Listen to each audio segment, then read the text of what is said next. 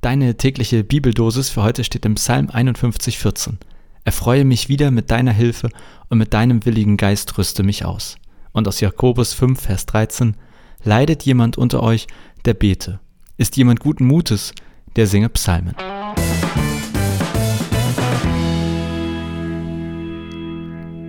Willkommen zu unserer täglichen Andacht. Heute reflektieren wir über zwei bedeutungsvolle Bibelverse. Psalm 51, 14 und Jakobus 5, 13. Beginnen wir mit Psalm 51, 14. Erfreue mich wieder mit deiner Hilfe und mit einem willigen Geist rüste mich aus.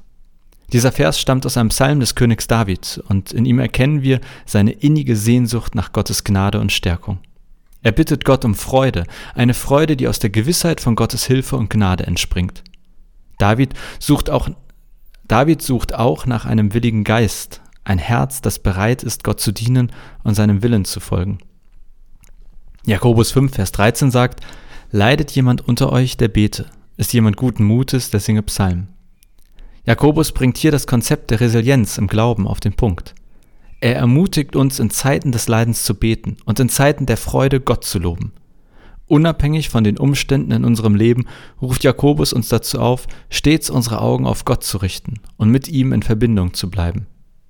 Diese beiden Verse, obwohl aus verschiedenen Büchern und Kontexten der Bibel, weisen eine schöne Symmetrie auf. Beide erkennen an, dass es in unserem menschlichen, in unserem menschlichen Leben sowohl Zeiten der Not als auch Zeiten des Glücks gibt.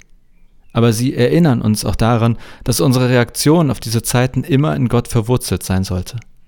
In Zeiten der Herausforderung bitten wir Gott um Hilfe und einen willigen Geist, und in Zeiten des Glücks loben wir Gott durch das Singen von Psalmen. Wir sollten uns daran erinnern, dass unsere Lebensumstände schwanken können. Aber Gottes beständige Liebe und Güte, die bleiben immer gleich. Und in jeder Situation, ob Freude oder Leid, sind wir aufgerufen, uns an Gott zu wenden. In dieser Woche lasst uns diese Worte zu Herzen nehmen. Lasst uns in Momenten des Kampfes nach Gottes Hilfe suchen und in Momenten der Freude Gott loben.